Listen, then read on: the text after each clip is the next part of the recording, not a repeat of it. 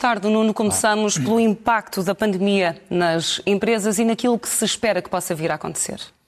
Deixa-me só dizer, uh, traz-me à memória coisas tristes esta morte do Jason do Pasquier e os sentimentos à família. Um miúdo brilhante, 19 anos, e também grande, grande, grande homem. E, e, queria dar um sinal de alegria pela, pela prova do piloto português que conseguiu já chegar ao, ao, décimo lugar desta grande prova, que todos seguem à falta do futebol. E um último comentário antes, dessa, antes de entrarmos. Só para dizer que é espantoso que em Portugal, quer seja na, na, final dos campeões, quer seja na questão do novo banco, todas as pessoas se revoltam depois do facto, depois dos acontecimentos. Mas é, quando sabia que as coisas iam acontecer, que as circunstâncias iam ser estas, ninguém dizia rigorosamente nada. Uh, na questão do novo banco é exatamente a mesma coisa. E, portanto, uh, Portugal, infelizmente, tem um problema de reconhecer a, a gravidade dos factos demasiado tarde.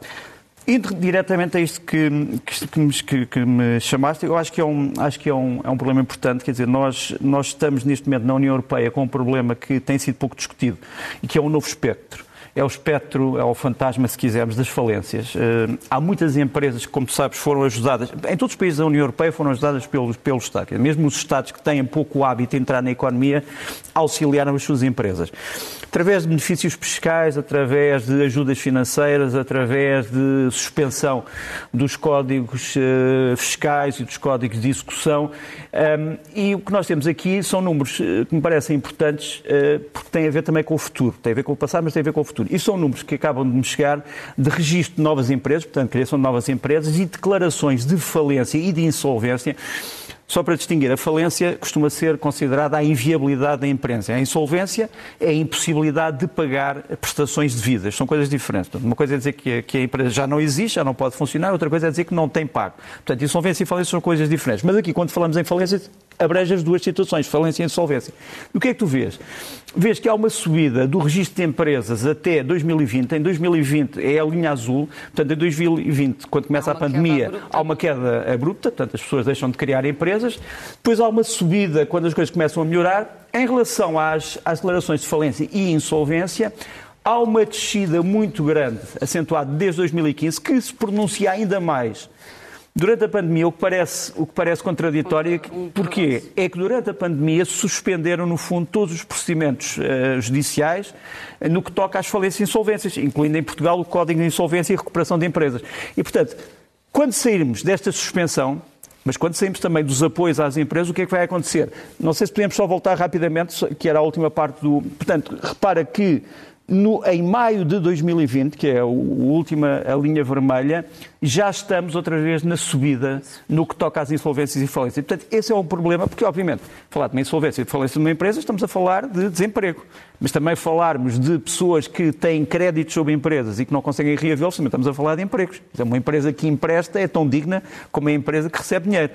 E, portanto, o, o governo português vai ter que ver o que fazer com isto. Provavelmente vai ter que mudar o Código de Insolvência e Recuperação de Empresas. Aliás, no, a União Europeia já tinha um plano para, para mudar os códigos eh, em 2019. Provavelmente vai ter que se fazer em julho de, deste ano. Mas é para alertar que é, um, que é um problema de que se tem falado pouco, mas que é um problema gravíssimo. E continuamos a falar de, da pandemia, uh, numa altura em que Joe Biden, afinal, quer mesmo uh, continuar a estudar de onde vem a origem deste coronavírus. É verdade. Eh, aconteceu esta semana, Joe Biden disse claramente que quer um novo relatório sobre a origem do vírus. Ehm, entre outras coisas, para saber como é que uh, os governos responderam, para saber se deve ou não haver indenizações. Ele pediu a este quadro que eu vou mostrar aqui, que é o conjunto de serviços secretos ou de agências de informações dos Estados Unidos, tens ali uma série delas, incluindo em baixo a agência de informações aos serviços secretos da saúde. Portanto, estes são os homens vão, e mulheres que vão ter que uh, dar novas respostas quanto ao coronavírus, onde é que ele veio. E depois assim, vou-te mostrar a imagem uh, do laboratório de Wuhan, um, onde, a cidade onde foi detectado pela primeira vez este vírus. É um laboratório que tinha várias uh, zonas, umas mais abertas, outras mais fechadas. Não é o único laboratório virológico de Wuhan, portanto, este é o laboratório principal. E o que agora se estuda não é dizer que os chineses criaram uh, um vírus dentro do laboratório. Isso parece uma coisa totalmente disparatada. Não é dizer sequer que isto é um vírus artificial. O que se diz é que provavelmente era um vírus que estava armazenado e que por acidente foi libertado. E que isso deve ser dito. Se foi assim, deve ser dito. Avançamos para a diplomacia norte-americana. Anthony Blinken, uh, protagonista numa viagem, num périplo que fez ao Médio Oriente, numa altura muito crucial. e de grande tensão. Esta imagem que eu te vou mostrar provavelmente resume aquilo que eu teria para dizer, que vou dizer numa frase. Tens ali o Anthony Blinken na residência oficial em Jerusalém, um, ehm, dos Estados Unidos em Jerusalém, tens encontros com um, ehm, o dirigente palestiniano, o Mahmoud Abbas, tens com o Netanyahu, de Israel, tens com o presidente egípcio, tens com o rei da Jordânia, tens com a sociedade civil da Palestina, em Ramallah.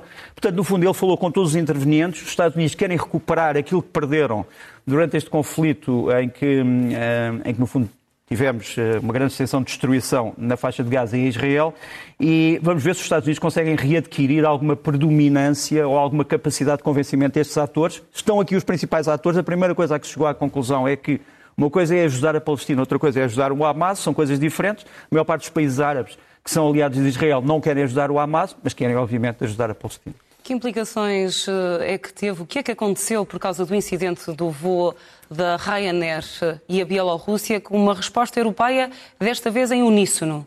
É verdade, não estávamos habituados a que a União Europeia tivesse a mesma opinião sobre a mesma coisa uh, em, em uníssono.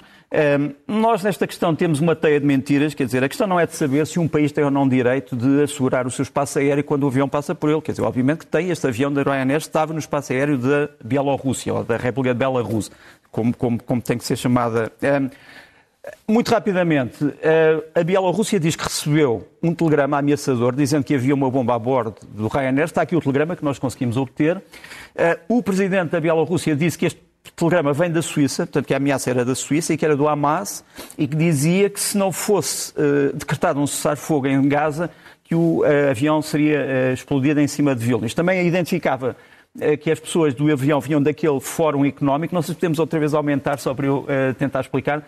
Portanto, estão ali circuladas as coisas que me parecem as importantes. Incoerências. Uh, as incoerências. A primeira incoerência uh, é de que este alerta foi recebido pelas autoridades, Suadizan recebido pelas autoridades da Bielorrússia às 12h30. Só que elas tinham informado o avião da bomba muito antes disso, cerca de meia hora antes. Quer dizer, como é que podem ter sabido da bomba meia hora antes de receberem o telegrama ou receberem o e-mail? Segundo, o e-mail não é da Suíça, é da Proton Mail. A Proton Mail tem sede na Suíça, mas tem utilizadores em todo o mundo, em Portugal, eh, na, na Bielorrússia. É a mesma coisa que dizer. É por terra a credibilidade da fonte. Totalmente. E depois, o problema é que o cessar-fogo na Palestina já tinha ocorrido dois dias antes. Portanto, nenhum grupo iria pedir um cessar-fogo. Portanto, tudo isto parece uma, algo mal construído e, e, o problema aqui é a mentira. Não é a Bielorrússia ter ou não soberania sobre o seu espaço aéreo. Tem toda a soberania. Não pode é usar um telegrama que, infelizmente, se pode presumir que foi fabricado pela própria regime da Bielorrússia para um ato um, que foi censurado por, por, toda a União Europeia. Mas pode-se questionar porque é que o voo aterrou em Minsk. Sim, uh, e isso é a segunda, é a segunda pergunta. Repara, vamos mostrar-vos aqui este, este, este mapa. Este mapa mostra onde é que estava o voo, está ali um círculo a vermelho. O voo podia ir ou para Vilnius, linha vermelha, uh, linha vermelha vertical, ou para Minsk, linha vermelha horizontal. Para Vilnius eram só 8 minutos, para Minsk são 30 minutos. Quer dizer, um avião com uma bomba a bordo iria mais. Depois foi, foi lançado este caça MiG-29 desta base aérea, portanto aparece ali o trajeto azul. Uh, só que este MiG-29, que se diz que ia escoltar o avião, temos aqui a imagem, vai armado com seis mísseis ARAR. Quer dizer, porque é que um avião que ia escoltar outro meramente ia armado com mísseis anti-avião? Dá a ideia que poderia querer abater o avião se ele não seguisse as, recomenda as recomendações. E aí entra uma vez mais uh, em, em, em, causa uh, uh, a, proteção e a proteção que o governo tem sobre as pessoas que viajam a bordo, não é? todos os europeus que viajavam a bordo, que foi uma das principais críticas da Comissão Europeia Sim. até. A principal crítica tem a ver com o facto da Bielorrússia não conseguir explicar porque é que teve esta atitude e ainda não o conseguiu explicar. É evidente que tivemos aquilo que, tem, que acontece sempre neste tipo de regimes. Este homem que nos aparece aqui, este rapaz ainda, o Roban uh, Protasevich, um, ehm, apareceu logo a confessar-se, a dizer que sim senhor, era culpado de tudo e mais imaginar. Apareceu ali um maço de cigarros, inclusive ele não fuma, mas apareceu um maço de cigarros, não se percebe bem porquê. E ali na, na face vê-se claros, claros uh, sinais de ele ter sido espancado. Uh, depois veio-se logo dizer, ah, mas este homem estava ligado a nazis, tinha ido para a Ucrânia com um grupo nazi. Ele próprio reconhece que foi à Ucrânia durante a guerra contra os separatistas, uh, com uma, uma câmara de filmar na mão. Portanto, há uma entrevista com ele em que ele diz, estive na Ucrânia, fui ferido, uh, porque estava a tirar fotografias e a fazer filmes. Portanto, ele teve que estar com essas organizações todas que lutaram na frente. Mas houve logo esta esta manobra, uh, esta manobra concertada para o desqualificar. É um nazi, se não é um nazi parece, se não é por causa da cara é pelo corte de cabelo, enfim. Avançamos agora para a relação de, de França com a África de Emmanuel Macron, agora uh, estrategicamente orientado por uma África anglófona. É verdade, é, é, um, é um fenómeno muito interessante. Nós vamos aproveitar para falar do Macron em África, Emmanuel Macron em África e dos problemas de Moçambique, tudo junto, e dos problemas da África em geral. Deixa-me só mostrar aqui muito rapidamente. Realmente, tradicionalmente, a França interessava-se pelos países que falavam francês, a francofonia africana, aquilo que alguns diziam com, com ironia, la France-Afrique.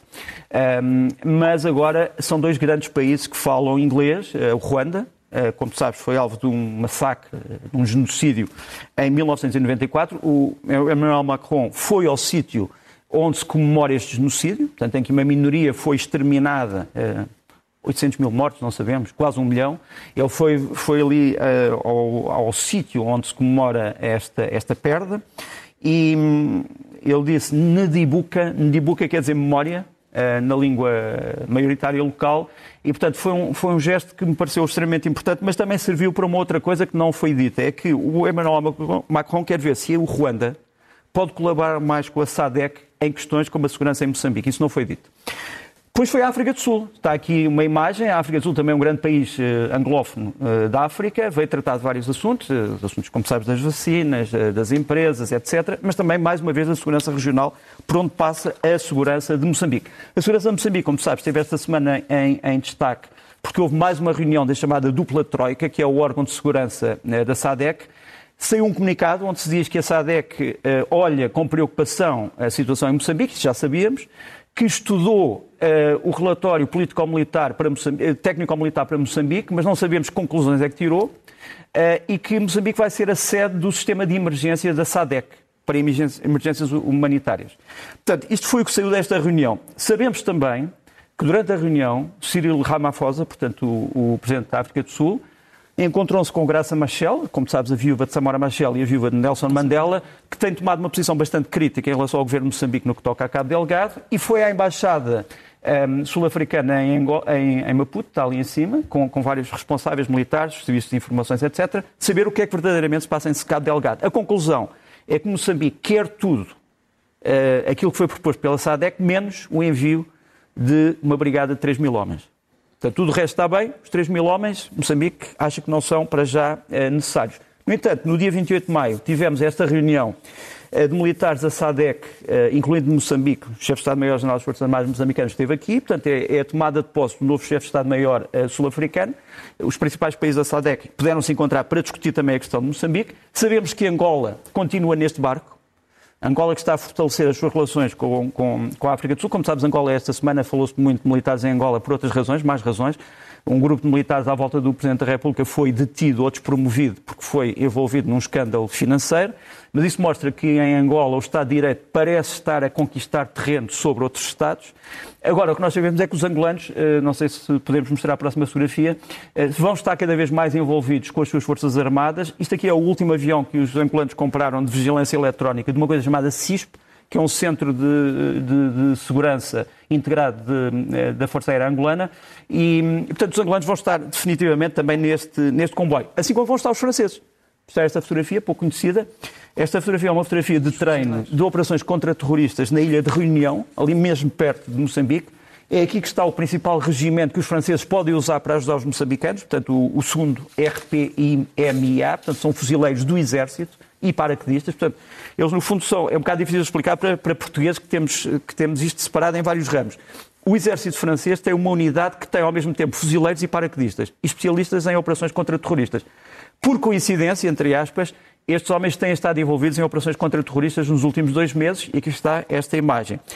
Por fim, deixa-me só mostrar-te um último documento que tem sido discutido em Moçambique e, e noutros países, o gás de Moçambique é ou não um gás que pode transformar-se em gás verde? É que se não for, eh, podemos esquecer. E realmente agora o Baker Institute, que é talvez o, maior instituto de energia do mundo, de estudo da energia, vem dizer que é possível, nos, vários, nos várias fases de produção de gás natural liquefeito, transformar o gás num gás sem carbono. Uh, o que é uma boa notícia para os moçambicanos, se, é um grande se, se isto se for se possível. Confirmar. Se isto for possível. Nuno, avançamos para as imagens da semana, com temas menos falados, mas nem por isso menos marcantes. E agora é mesmo, mesmo muito rápido. Uh, para te mostrar que a França teve uma grande conquista esta semana na Croácia e conseguiu vender um avião de caça chamado Rafale aos croatas. E isto chumbou quer os aviões americanos, quer os aviões suecos que estavam em competição.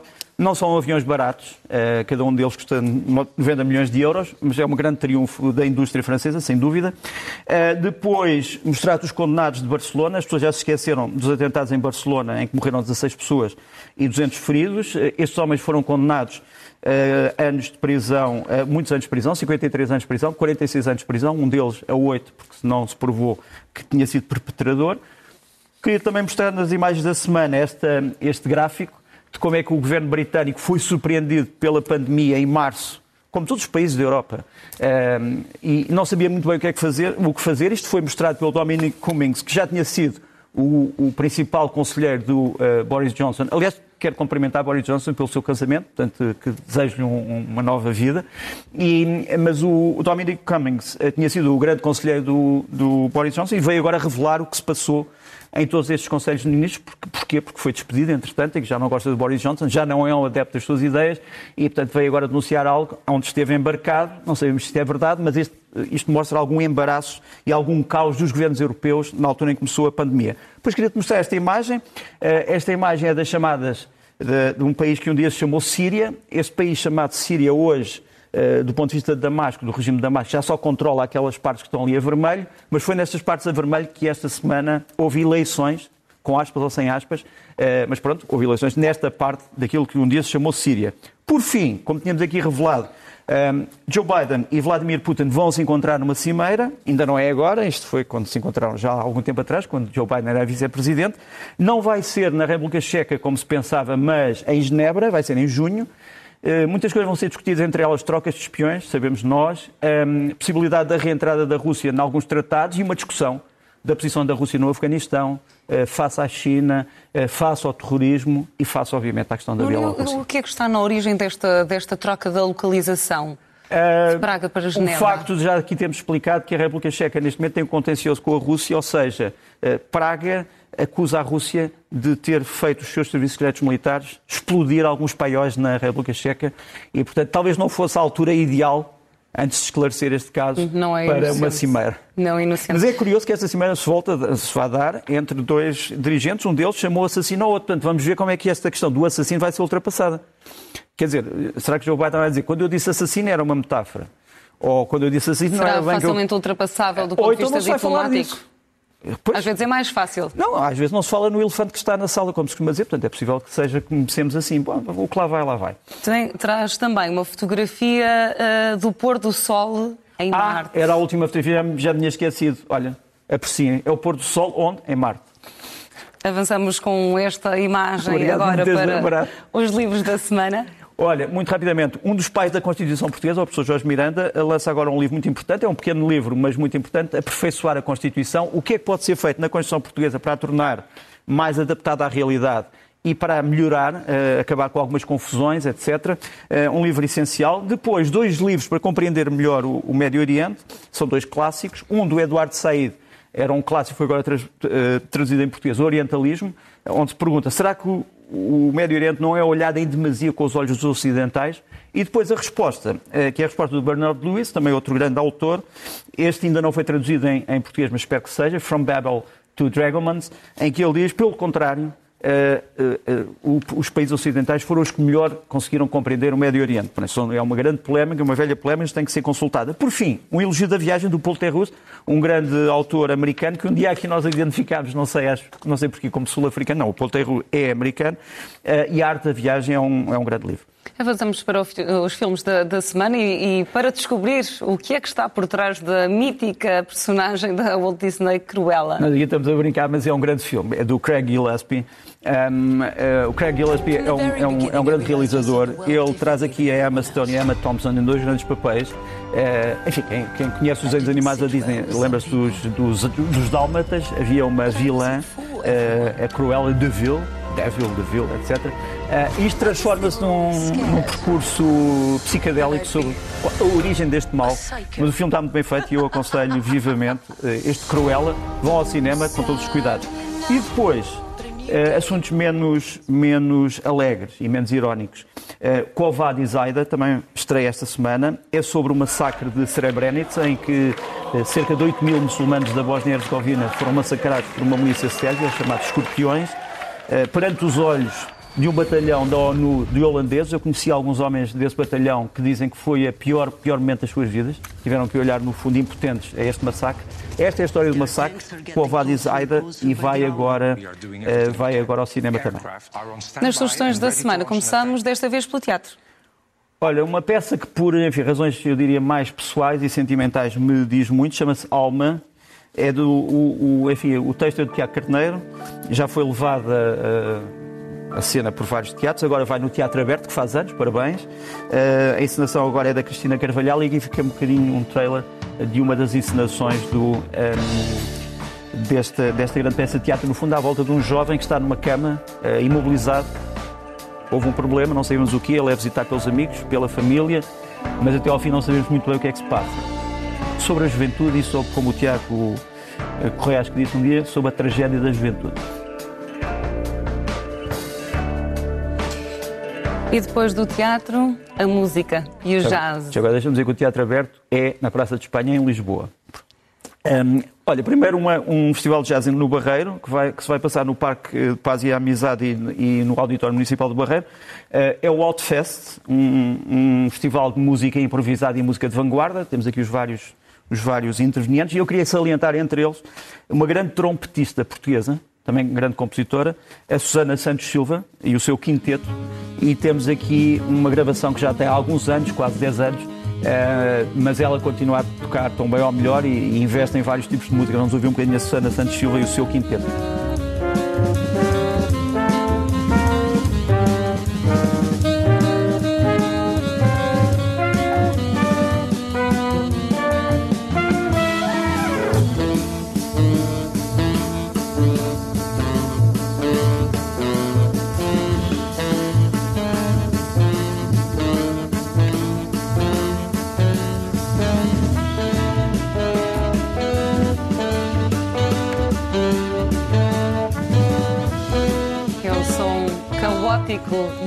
Organizado do, do jazz. Eu queria dizer uma coisa, eu trouxe as coisas mais melódicas da Susana Santos Silva. O resto não dava para passar aqui, mas é uma música aventurosa que tem que ser vista. E continuamos na música o, o próximo, o próximo peço que lancem só quando acabarmos de falar, porque é um, é um texto muito curto, se pudermos acabar com ele. Um, é o, acabar, com, acabar com o trecho, não com o autor. É, é do Desidério Lázaro. O Desidério Lázaro, para quem não sabe, é um grande saxofonista português, um jovem grande saxofonista português, que lança agora um CD chamado Stillness in Time, e, e, temos aqui o trailer desse CD. Portanto, Desidério Lázaro, um, Stillness in Time, e aqui temos uh, o trailer do CD.